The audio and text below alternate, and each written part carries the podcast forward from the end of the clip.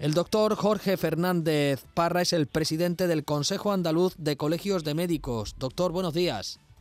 Hola, buenos días. Le cogemos, sabemos, a punto de coger un tren, eh, pero queríamos que nos diera algún detalle, que nos explicara en este código deontológico que hoy van a presentar ustedes en el Congreso, por qué estiman que sería materia de regulación en nuestro país la maternidad subrogada solamente en caso de que fuese de manera altruista.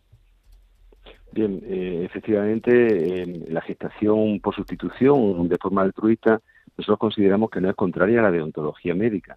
Otra cuestión es que en el Parlamento se legisle lo contrario. No, lógicamente la legislación siempre está por encima del código de deontología. ¿En qué circunstancias estaría aceptada de un punto de vista ético por parte de nuestro colectivo? Pues lógicamente en mujeres que no tienen útero, no tienen útero porque han nacido sin él, mujeres que hay que extirparle el útero por una patología benigna o maligna y que eh, en esas circunstancias no pueden quedarse embarazadas. Aquí hay una cuestión que en este artículo, que el artículo 65.2, lo decimos muy claramente. Tiene que ser altruista. Esto se está dando en algunos países donde son familiares cercanos los que, eh, mujeres cercanas las que llevan este embarazo. Tienen que ser siempre que se preserve la dignidad de la mujer y el interés del menor y lógicamente regulado por la Comisión Nacional de Reproducción Humana Asistida, a la cual yo también pertenezco como ginecólogo que soy, ¿no? Entonces son eh, circunstancias muy específicas en las cuales, desde un punto de vista deontológico, sería aceptable por parte de nuestro, de los médicos españoles esta, esta gestación por sustitución. Doctor, porque eh, ¿cómo se desarrolla un embarazo de, de, este tipo? ¿La madre biológica es donante del óvulo que luego se implanta, imagino, en el útero de otra mujer? Correcto, eso es lo más frecuente, aunque hay algunas otras circunstancias, en algunos países que está legislado, ese, también se puede ser que el óvulo sea de la, de la mujer que, que, lleva la gestación, ¿no?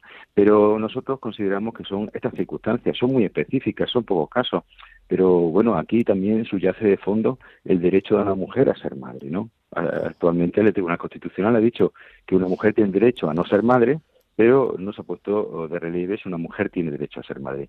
En España, hoy en día, eh, estamos eh, donando óvulos.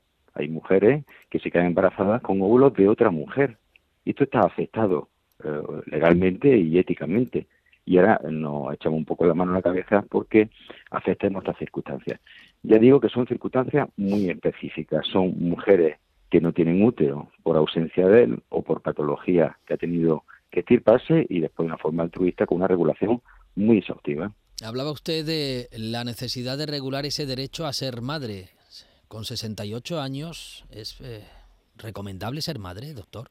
Bueno, yo, no voy a entrar ahora mismo en lo de, eh, bueno, pues esta, esta señora, ¿no? Eh, nosotros lo que estamos diciendo es lo que tienen que hacer los médicos en estas circunstancias, después cada persona que decida. Yo a nivel personal considero que además nosotros en España tenemos unos límites para adoptar que están en los 45 años y una edad absolutamente razonable. Todo lo que ceda a esa edad, a mí me parece que una madre no va a estar en circunstancia ni en situación ni física ni psicológica para tener el desarrollo de una persona a lo largo de su vida, no a lo largo del inicio de su vida, sino a lo largo de su vida. A mí personalmente no, me parece bien, pero bueno, eso es un tema que, evidentemente compete a esta señora, ¿no? Eh, nosotros, en este sentido, esta regulación también tiene que ser una regulación muy exhaustiva, que lo haga la Comisión Nacional de Reproducción, en la cual estamos expertos de todos los ámbitos y que, lógicamente, hay que poner una edad máxima, que los 45 años es una edad bastante razonable.